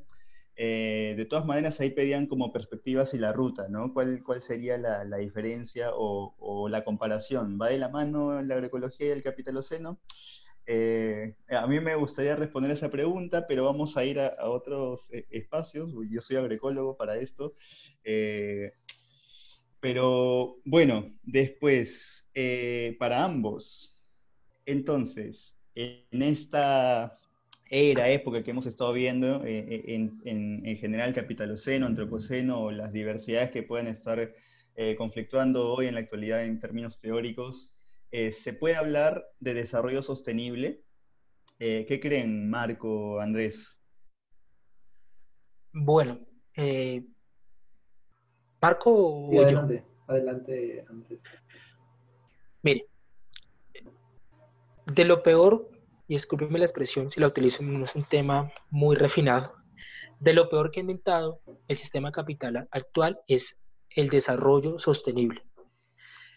Porque el desarrollo sostenible es la manera actual y sostenida de seguir explotando. Entonces, no importa usted cómo acabe los bienes naturales, pero si lo hace entre comillas de manera sostenible, usted puede seguir con su negocio, con su actividad minera. Ah, no, es que ahorita todo es verde, todo es sostenible. Tenemos comida producida sosteniblemente, Mm, metales producidos sosteniblemente, tenemos eh, monocultivos con procesos sostenibles, o sea, todo se nos convirtió en el lenguaje de la sostenibilidad. Y ese es el problema del sistema, o es, perdón, los efectos del sistema capitalista actual. Tiene que, ellos son muy hábiles o logran modificar el lenguaje o adaptarlo según la necesidad actual. Sabemos que nos está acabando el mundo, ¿cierto? Entonces, ¿qué es lo que tenemos que ser? Sostenibles. No importa que sigamos acabándolo, pero tenemos que ser eh, adaptables al sistema económico. No importa que se siga apropiando el agua, no se importa que se siga generando procesos de contaminación en las ciudades. Si lo estamos haciendo de manera sostenible, no importa. Entonces, ya no, ya íbamos en la época del desarrollo sostenible, eso salió en, en 1989 con el informe Brundtland, donde decía que tenemos que abocarnos hacia un futuro donde todos tengamos una responsabilidad compartida, donde todos seamos conscientes de manera planetaria. Pero ese, concepto, ese concepto técnico se le volvió el lenguaje, ¿cierto? Institucional de grandes multinacionales alrededor del mundo para seguir explotando. Entonces, ¿cuál desarrollo sostenible?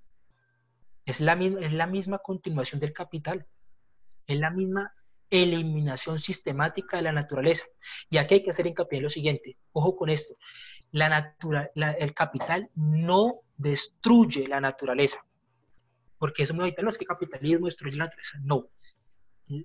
El capital crea una nueva naturaleza que le sirve al capital. ¿Y cómo explico esto? Con el monocultivo. Arrasa una naturaleza primaria, ¿cierto? Para crear otra naturaleza artificial que es a la que le funciona al capital para generar procesos de acumulación de riqueza. Entonces el desarrollo sostenible, desde mi punto de vista y, desde la crítica del capitaloceno, eh, es la misma lenguaje técnico de aproximación a la acumulación de riqueza, privatización, competencia y libre mercado. ¿Cuál sería la alternativa? Los pueblos indígenas ecuatorianos, bolivianos y todo el sistema sur lo tiene claro.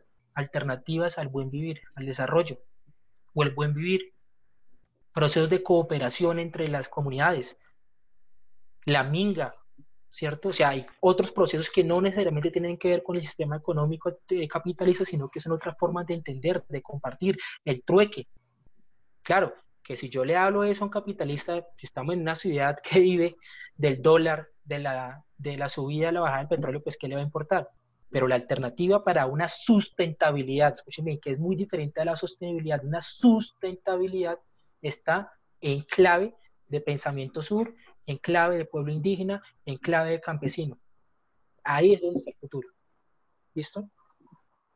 Buenísimo. No sé, Marco, si quieras eh, complementar o ver tu mirada también. Eh, sí, es muy interesante lo que dice Andrés. Eh, sin embargo, yo creo que sí, sí se puede llegar al desarrollo sostenible desde un enfoque de realizar un, buen estudio, quizá, diríamos un buen estudio que aporte, no sé, hablo, te tocó el tema, por ejemplo, minero, donde diríamos se aporte tanto al medio ambiente, se aporte a las comunidades y se haga un trabajo responsable. Eh, por mi parte yo eh, diríamos opinaría que sí se puede desarrollar, sí se puede hacer, eh, sí se puede, diríamos, dar desarrollo sostenible y generar desarrollo, diríamos, realizando algún tipo de buenos estudios y este, complementando con el aporte hacia las comunidades y diríamos, hacia el medio ambiente. Esa sería mi, mi, opinión. Perfecto, perfecto. Eh, y acá también, eh, con lo que ambos han dicho, también eh, es genial porque han respondido un par de preguntas que quedaban todavía, sobre todo justamente en la parte que comentabas, Andrés, de que estos monocultivos están depredando y que están justamente generando una mercantilización de los sistemas eh, y depredando la naturaleza ¿no? y nuestros ecosistemas en general. Eh, y ahí preguntaban también sobre qué alternativa existe para la agricultura. Eh, Andrés, ¿qué alternativa existe para la agricultura? ¿Cuál crees que...? No, pues, el experto es Pepe. Pero que Pepe se guarde porque Pepe tiene una sesión específicamente de ese tema más adelante, así que Pepe, mm, a ver si esperas para generar intriga también de paso. Obvio, obvio. Sí, sí, sí. vamos a, ahí, le puedo dar, ahí le puedo dar una abrebocas. En estos días, en una reunión que tuvimos muy extensa con Pepe, hablábamos sobre la emergencia actual, que es la de COVID-19. Y le comentaba yo, Pepe, si la soberanía desde la, desde la teoría, soberanía alimentaria desde la teoría, funciona, ejemplo, pues se busca un estado ideal de las comunidades donde sean autosuficientes a través de sus procesos de producción de comida, Estamos en el momento justo actual, 2020, marzo del 2020, para que eso se haga realidad.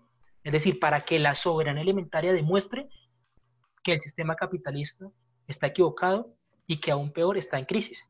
O sea, que los pueblos tienen la autocapacidad, ¿cierto? La autosuficiencia para generar comida en muy buenas condiciones, de manera sustentable y lógicamente eh, sana para consumir.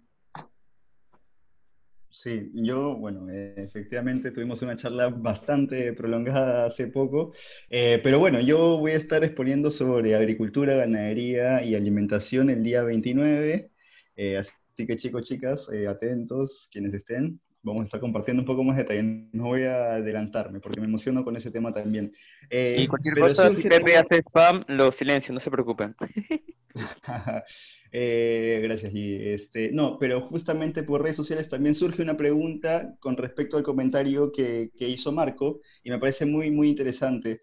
Eh, gracias, José. Uy, Josecito, ¿qué tal? ¿Cómo estás? Este, para Marco, ¿existe una minería sostenible entonces? Porque justamente eh, mencionabas esto de la sostenibilidad que piensas desde tu punto de vista, obviamente, que existe el desarrollo sostenible, se puede hacer con indicadores y hablabas de la, de la, minería. En nuestras redes sociales nos está cayendo la pregunta, ¿es posible conseguir una minería sostenible? Y por ahí, Andrés, después si te animas a, complementar, sería interesante para confluir un debate quizás. Gracias, eh, Pepe. Eh, por mi parte, eh, el mayor énfasis donde se desarrolla una minería con, con desarrollo sostenible bien claro es la minería formal. Entonces, eh, diríamos, si nosotros, eh, eh, diríamos, luchamos para que nuestras, nuestras, diríamos, nuestra minería sea, que es uno de los, de los focos más importantes que, que, diríamos, involucra nuestro, nuestra economía. Entonces, diríamos que yo, por mi parte, yo diría que sí se, se, lograría, teniendo una minería formal, sí se desarrollaría, sí se desarrollaría el desarrollo sostenible, sí se realizaría el desarrollo sostenible con unos buenos estudios, este, como te digo, este, eh, responsablemente con tanto eh, con el ambiente como por parte de las, las comunidades. Entonces sería, diríamos, un acuerdo tripartito. Este por mi parte sería, diría yo que debería ser un acuerdo tripartito entre las comunidades, diríamos, eh, la, la, persona que está invirtiendo en, en, la minería y, y el Estado este, para que, eh, diríamos, no se afecte ni el medio ambiente, ni haya, eh, digamos, eh, no se afecte tampoco las, las comunidades y, y hay acuerdos mutuos, pero eso se desarrolla en la minería formal. Entonces sí creo en el desarrollo, sí creo que podría desarrollarse la, la sostenibilidad. Ahí me, me, me, parece interesante, Marco, y me gustaría hacer una pregunta antes de que quizás este Andrés este, intervenga porque mencionaste que sería importante hacer una conexión tripartita, ¿no? Y mencionas al Estado, pero ¿qué pasa cuando tenemos un Estado en, el que desconfiamos y que muchas veces se habla que tenemos en América Latina, en nuestras regiones, estados corruptos, ¿no? Y que también ha sido parte de las preguntas en general y vista desde una crítica que los estados muchas veces reaccionan en base a los intereses de, los bloques capitalistas. ¿Qué, ¿Qué, es lo que, cómo lo miras? Exactamente, exactamente. Este es un tema muy, muy este, interesante, Pepe, que, que lo tocas. ¿Por qué? Porque eh, en la mayoría de casos que aquí funciona es que nuestro Estado, diríamos, eh, solamente, diríamos, se involucra en la parte del inicio o de, para, diríamos, para, para brindar el, diríamos, el el permiso para operar, una, para operar una, una, una, mina, diríamos, para desarrollar una operación minera. Sin embargo, luego de eso no se involucra ni siquiera con las comunidades, ni siquiera con, diríamos, con un seguimiento para que esto se desarrolle. Entonces ahí es donde tú, diríamos, pones el foco, y es muy interesante, pones el foco en, en, que nosotros, diríamos, tenemos un, eh, eh, diríamos, eh, entidades del Estado que, donde se da la corrupción. Entonces, sí tendríamos que, diríamos, eh, luchar bastante primeramente para que, eh, para que esto, eh, diríamos, saldar un poco el tema de la corrupción para que este Estado, diríamos, no se involucre solamente desde la parte inicial, sino también en todo el proceso del desartado, el inicio, el desarrollo y el cierre de una mina que, que, que diríamos, no solo no hace un par de años, es como muchísimo tiempo, entre 40 y 50 años, que se da todo el proceso, que se tiene que dar, diríamos, este, este acuerdo mutuo entre, entre las tres partes, pero sí se tendría que luchar primeramente por, por estos temas de corrupción que, es, que, son lo que, diríamos, nos, nos mata.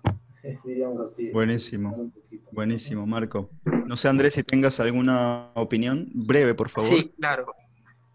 De antemano, de manera preliminar, digo que la manera que la minería, perdón, eh, sostenible no existe. Si bien es cierto que toda actividad antropogénica genera un impacto en el ecosistema, una de las actividades de mayor impacto es la minería. Uno dirá, bueno, hay minería artesanal, minería a pequeña escala, pero esta también genera grandes impactos y principalmente a las personas que hacen ese proceso de minera. Aquí en Colombia tenemos comunidades, por ejemplo, que son de amplia tradición minera. Eh, tenemos el caso de en Caldas, la zona cafetera de Colombia, en una población que se llama Marmatos, una población desde la época de la colonia con vocación minera, ¿cierto? Pero que entre comillas, se hace minería artesanal, pero que está generando grandes impactos en la salud de estas personas y en los ecosistemas aledaños, que con el pasar de los tiempos y de cientos y cientos de años de explotación minera a pequeña escala, ya ha generado grandes impactos en, la, en los ecosistemas locales. Entonces, para mí la minería no, eh, sostenible no existe. ¿Por qué? Porque si vemos eh, dentro de cada una de las fases que mencionaba ahorita nuestro compañero de, entrada, de inicio, de operación y cierre, independientemente de quién la opere, ya sea el Estado o las multinacionales, siempre se prioriza es el beneficio económico. Entonces, yo para qué voy a reinvertir, por ejemplo, en, la, en el proceso de mitigación de impactos ambientales, porque eso me genera un costo económico, no, pues debemos que eso se, eso se haga de una manera casi que natural o esporádica, lo pongo en el papel, pero no lo cumplo. Entonces tiene que ver el tema de la corrupción. Entonces tiene que ver el tema, por ejemplo, de que yo compro al alcalde de la zona, que yo compro al concejal de la zona para que me, me, me avale el proyecto. Entro, lo que pasó acá en Cajamarca, Tolima, Colombia. Ustedes también tienen una zona en Perú que llama Cajamarca, con el tema Anglo Chanti. Entro comprando a la población. Le digo, no, es que como usted me va a dejar a mí ¿cierto? Hacer la minería, pues yo a usted le construyo hospitales, le construyo, le construyo escuelas, le doy subsidios, le doy trabajo para, para, la población, pero ya investigaciones muy serias sobre el tema de la minería han comprobado que el proceso o las actividades económicas de la minería solamente actúan por un proceso o por etapas, mejor, en algunas etapas indicadas de este proceso, y que a medida que va avanzando la minería, acercándose al cierre, es donde menos se va ocupando eh, personal. Por ejemplo, al inicio de la mina se ocupa mucha cantidad de obreros.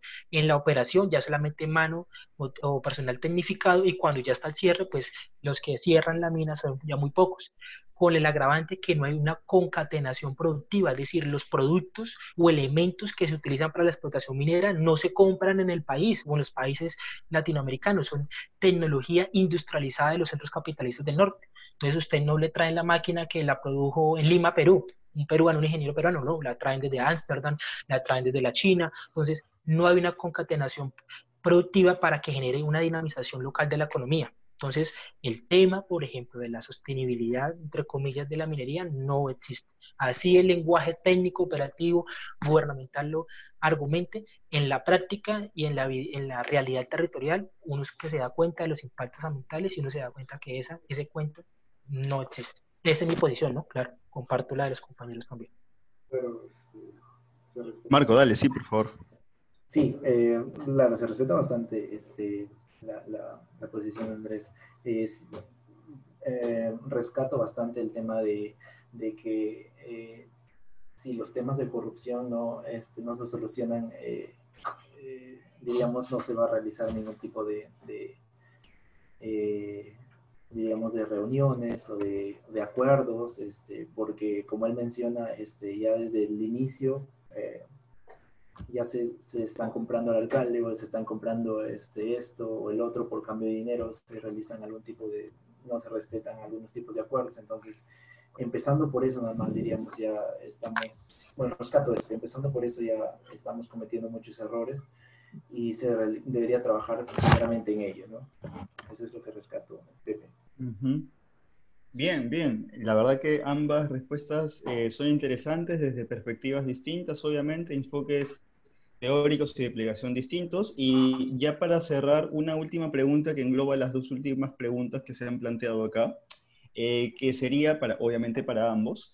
Eh, ¿Cuánto tiempo creen, considera que nos queda para, para, hacer un cambio, ojo, desde nuestras propias perspectivas, ¿no? por ejemplo, Marco, que hizo por ahí una aproximación más hacia el desarrollo sostenible y eh, la crítica que hace eh, Andrés hacia el desarrollo sostenible eh, y que justamente también podría dar respuesta a la pregunta de Carlos sobre cuál sería la propuesta con la minería entonces, si la extracción de, los, de algunos minerales son indispensables. Entonces, no sé quién quiera comenzar y esa ya sería nuestra, nuestra última intervención. Sí, adelante. listo, bueno. Yo le comento lo siguiente. Investigaciones serias en el campo de antropología evolutiva sobre el tema de geología de orden planetario y todo el tema, dicen que nos queda hasta el 2600 como especie humana. Es decir, nos queda, estamos en el 2020, nos quedan 500 y pico años de vida como civilización humana. Si seguimos con los mismos patrones de consumo, ¿qué es lo que pasa? Nuestra sociedad capitalista a ultranza tiene una fe ciega, escuchen bien, una fe ciega en que la tecnología todo lo puede solucionar. Ah, se incrementó la temperatura, entonces usted coloca un termostato en su casa y o una calefacción, y bueno, para bajar la temperatura y ya solucionado el problema. Ah, que es que usted se le contaminó el, el cielo en China. Ah, no, pues transmita el, el, amanecer por televisión. Que no, que es que usted está contaminando los mares. Entonces no cambie los patrones de consumo, sino que cree un artefacto, ¿cierto? Como una especie de serpiente que recoge todo el material de desecho de los mares y solucionado el problema. Y seguimos con los mismos patrones de consumo. Y resulta que si seguimos de esa manera, ¿cierto? No vamos a tener una sustentabilidad ni en el presente cercano ni en el futuro más eh, eh, prometedor. Entonces, investigaciones puntuales, en el caso, por ejemplo, de Yuval Noah, en su libro de, de Homo sapiens, el señor dice que en el 2600 eh, nosotros no vamos a vivir. ¿Cómo si lo vamos a lograr hacer desde el sistema capitalista? Es que nosotros, a través de la bioingeniería, ¿cierto? Y el diseño genético, vamos, no todos, escuchen bien, no todos, sino algunos, van a, lo, van a permitirse diseñar cuerpos humanos que se van a adaptar a las condiciones climáticas más adversas, que no se van a enfermar, que van a ser unas personas amortales. Escuche bien, amortal no significa inmortal, inmortal es que nunca muere. ¿Cierto? Es una persona eterna. Amortal es la persona, ¿cierto? Que puede prevenir la muerte de manera prolongada, ¿cierto? Casi que indefinida por condiciones clínicas o intervención clínica. Entonces, dicen, claro, en el 2600 pueden haber todavía humanos y algunos genéticamente modificados para sobrevivir, pero no todos. ¿Quiénes? Los que tienen la posibilidad y la riqueza y la acumulación de capital. Entonces hay una profunda desigualdad entre los humanos que son eh, diseñados desde la tecnología y la genética y los humanos como usted y yo que estamos acá haciendo estas discusiones. Entonces, para mí, y según investigaciones frente al tema, 2600 es el límite de nuestra especie humana si seguimos con los patrones de consumo actual y si seguimos con los niveles de, de población actual. ¿Vale? Esa es mi respuesta. Buenísimo, muchas gracias Andrés. Eh, no sé, Marco. Dale, este sí. Eh, gracias Andrés. Por mi parte, bueno, mencionas la, tecnología que nos, eh, diríamos, solucionaría todos estos, eh, diríamos, eh, estos insumos que nosotros, donde nosotros usamos los minerales en el día a día. podría, podría ser que se evalúen estas, diríamos, estas, estas propuestas de que la tecnología nos solucionaría. Yo, por mi parte, yo diría eso, que eh, se tenía que evaluar este, bastante desde, desde varios enfoques para, este, para este, diríamos, tener la certeza o, estar al 100%, eh, diríamos, eh, que se compruebe al 100% de que, de que esta tecnología este, en realidad va a solucionarnos todos los problemas que en realidad ahora nos soluciona esta, diríamos, estos estos eh, minerales o, diríamos estos metales que, que, nos, que, nos, brinda la minería. Por mi parte yo diría eso que se, se tendría que, que evaluar, ¿no? para estar, para corroborar, al, diríamos, tener la certeza de que, de que nos va a solucionar este, los problemas eh, de varios enfoques, en varios sectores. Buenísimo, buenísimo, Marco. Eh, y ahí ICE o LC justamente dice que no habíamos respondido a sus preguntas, pero justamente eh, sí hemos visto su pregunta, obviamente, solamente que hay muchas cuestiones que son un poquito más de aplicación y nos podríamos extender muchísimo eh, sobre una pregunta muy aplicada. De todas maneras, LC o ICE, quien escribió al final, si nos puede escribir, escribir después al interno por nuestras redes sociales, ahí vamos a conseguir responderte la pregunta con mayor amplitud. Pero bueno, chicos, chicas, eh, sobre todo Marco, Andrés, muy, muy gratificante haber estado escuchándoles. Eh, muy claro las distintas posturas que tienen. Justamente estos espacios sirven para, para poder construir distintos pensamientos, ¿no? Porque obviamente eh, no siempre van a haber una misma línea, pero un horizonte cercano y próximo seguramente que vamos a querer compartir. Eh, así que siempre es buenísimo poder tener eh, más de una mirada. Eh, sí. bueno, lo que, lo que yo les plantearía es que ya hemos podido hasta cierta manera tener una solución al impasse de hoy y probablemente no, no bueno, estamos seguros que no volverá a suceder. vamos a estar enviando más información a sus correos, por los cuales les pedimos que estén atentos y atentas. ¿no? Igual este, vamos a continuar teniendo a Andrés en, este, en otra temática que es recursos hídricos y océanos. Eh, estén atentos, se vienen sesiones muy buenas. Y nada, pues muchas gracias por, este, por haberse quedado pese a los impases. Y dale, Pepe, continúa. Sí, muchísimas Muchas gracias, la verdad, por, por, haber estado compartiendo este espacio. Disculpen que justo sonó mi teléfono, eh, pero la verdad que eh, vamos a tratar de que tanto Marco como Andrés eh, puedan compartir después alguna bibliografía complementaria. claro que sí, claro que presentes. Y, y seguramente, el, sí, dígame. En la presentación que les compartí, al final hay dos la bibliografía. De... Sí. Y ahí, la vamos a, vamos a hacer, vamos a crear un drive. Vamos a crear un drive. Disculpa Andrés, porque ahorita estamos con tiempito corto. Listo, ¿Sí? Después podemos este. Por el correo, este. Buenísimo, buenísimo. Disculpen chicos que, que, que, apresure esto un poco, pero solamente que tenemos, esta es una cuenta prestada, por eso también hemos tenido el impasse y como dijo Gidi, estamos tratando de, ya hemos podido solucionar y les vamos a estar contando eh, las novedades al respecto. Nos hemos estado moviendo para que las próximas sesiones sean más interesantes. Y cuando pase todo el tema del aislamiento obligatorio en nuestros distintos territorios, esperamos poder generar espacios en distintas partes de Latinoamérica, obviamente proponiendo como invitados nuevamente a Marco, a Andrés y a los siguientes expositores que vayan y expositoras que vayan acercándose en nuestros seminarios virtuales. Muchas gracias nuevamente, Marco, Andrés. De verdad, es un honor eh, estar aquí, este, Pepe, muchas gracias. Sí, no vamos a dejar de hacer charlas virtuales, Clara, así que eh, tranquilidad. Vamos a, vamos a poder seguir continuar con esto y sobre todo aumentando distintas posturas y, generando pensamientos diversos para confluir y unificar nuestras ideas, ¿no? Es un poco hacia lo que nos orientamos. Bueno, muchas gracias. Marco, te doy la palabra para que te puedas despedir. Te doy la palabra, Marco, para que te puedas despedir. Claro que sí. Eh, bueno, eh, muchísimas gracias eh, a todos los presentes, a ti, Pepe, y a toda la, organización por, por, esta invitación. Definitivamente este, quedó muy, diríamos, con mucha información por parte de, de, Andrés y también de, de, las preguntas. Este, y nada, espero estar una próxima oportunidad con ustedes. Muchísimas gracias. Seguro que sí, Marco. Andrés, por favor, tu despedida. Eh, muchas gracias a todos por escucharnos, por compartir este espacio. Gracias a los organizadores del evento. Esto, no, finalmente recordar que todos los humanos somos un mundo diferente, pero solo tenemos un planeta. Y la idea es que de las diferentes áreas podamos apoyar a la sustentabilidad de nuestra casa en común. Así es, excelente. Muchísimas gracias chicos, chicas, eh, por haber estado. Nos estamos viendo próximamente el día de mañana. El día de mañana ya con novedades con respecto a la plataforma y esperamos que sin dificultades. Eh, un abrazo gigante a todos y todas y que tengan muy buenas noches y por favor respetemos la cuarentena para protegernos entre todos y todas. Sí es. bueno, hasta luego.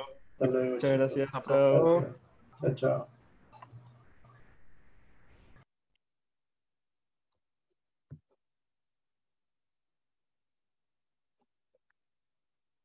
Bueno, finalizaré la reunión. Muchísimas gracias. Eh, no se olviden estar atentos a sus correos. Si es caso eh, no les llega nada al, correo principal, pueden revisar eh, el buzón de spam y el correo no deseado. Estamos continuando. un abrazo a todos y todas y muchísimas gracias.